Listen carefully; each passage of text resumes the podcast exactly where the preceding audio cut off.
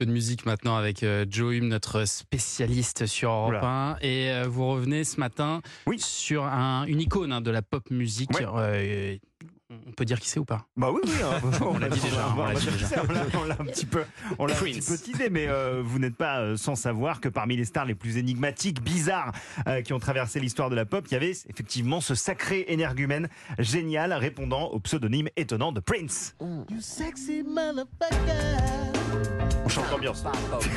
on change un petit peu d'atmosphère. c'est dire. Mais c'est à ça que sert cette chronique également. Un Prince qui a toujours cultivé euh, cette image de type un petit peu inaccessible, mystérieux, hyper ambitieux, très orgueilleux, alors qu'en réalité, c'était tout simplement un grand timide, euh, Prince. Il s'est construit euh, cette image justement pour ne plus jamais reproduire les erreurs du début de sa carrière. Par exemple, durant l'une de ses premières interviews en passage télé, écoutez-le répondre avec verve aux questions du présentateur. How many instruments do you play?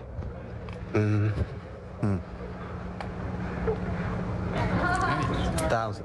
Moments will be with you. Thousands? No. Literally, do you play all the instruments? Ah, Voilà. heureusement que Donc, euh, Benjamin Laverne est voilà. plus sympa. hein. C'est pas une question de pas sympa parce qu'il a... mais il a l'air très gentil Prince c'est juste qu'il n'y arrive pas il n'y On arrive pas il a entend rien, 19 ouais. ans Ouais. il a 19 ans il est capable de produire des albums tout seul sur lesquels il joue tous les instruments mais vous lui mettez un micro sous le nez et Ah puis ouais. Plus rien donc euh, comme ça l'a très marqué cette interview catastrophique euh, il a décidé de se créer une carapace de rockstar et petit à petit c'est devenu un mec à la fois très charismatique et très mystérieux Ah oui, moi je me souviens que quand il passait à la télé française, c'était un événement. ah euh, bah, Prince. la prochaine fois que vous recevez Antoine Decaune vous pouvez lui poser la question. Notre persévérance nous vaut l'honneur, et je n'ose pas, je n'ose pas dire le plaisir, dont il s'agit en fait d'extase et de béatitude, de recevoir enfin la visite d'un des rares artistes à propos desquels l'usage du terme génie ne puisse pas être mis sur le compte d'un abus de substances prohibées. Voilà. Antoine, Antoine Decaune qui savonne, c'est rare. Il faut vraiment que ce soit Prince pour qu'il y ait un petit problème d'élocution. Euh, Prince, c'est quand même le mec qui a refusé de chanter sur Bad de Michael Jackson parce que euh, après le carton de Thriller, parce qu'il trouvait que les paroles de Bad n'étaient pas vraiment à la hauteur. Donc il a dit Hum, non. Ah oui. Mais justement, ils n'étaient pas euh, rivaux, Michael Jackson et, Ouais, et Prince, alors, ça c'est la presse évidemment qui en a Ouais. fait euh, qui en a fait des rivaux, Euh, mais on savait aussi qu'ils avaient un immense respect l'un pour l'autre. Après la collaboration avortée sur Bad, la Warner a même songé à les faire enregistrer en duo la bande originale du film Batman de Tim Burton qu'a fait Prince.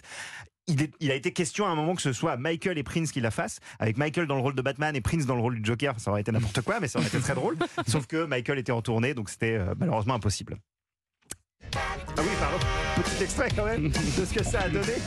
Je m'y perds. Euh, la Bad Dance, un Bad des seuls morceaux de plus de 7 minutes à être monté euh, tout en haut du top 50 en France. Ça passait carrément à la radio, un morceau de 7 minutes, je sais pas si vous imaginez. Ah. Euh, et dans les charts aux USA en 1989, ça a été une folie. Mais surtout, j'ai envie de revenir sur ce jour de 83 quand la chanteuse de Fleetwood Mac, Stevie Nicks, entend le single de Prince, Little Red Corvette, à la radio.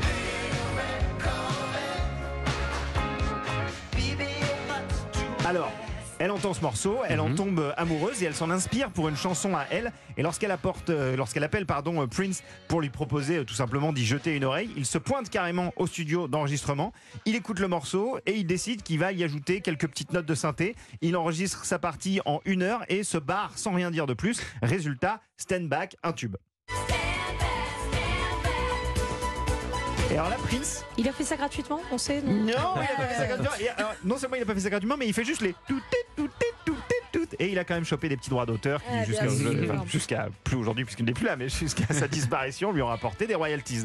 Euh, quelques années plus tard, Prince envoie à Stevie Nicks après cette collaboration une démo d'une nouvelle composition de plus de 10 minutes. Il voudrait qu'elle écrive les paroles et qu'elle chante avec lui. C'est une balade un petit peu country. La chanteuse est hyper flattée, elle trouve le morceau incroyable, mais c'est trop de pression sur ses épaules, donc elle décline l'offre. Elle se sent pas euh, la taille de le faire et euh, Prince se remet donc au boulot et finit tout seul le morceau. Et à la fin, ça donne quoi? Me dites pas qu'elle a refusé de chanter Purple, Purple Rain. Purple Rain? Rain. Si, absolument. Non. C'est vrai? Ah, c'est la boulette oui. hein, quand même.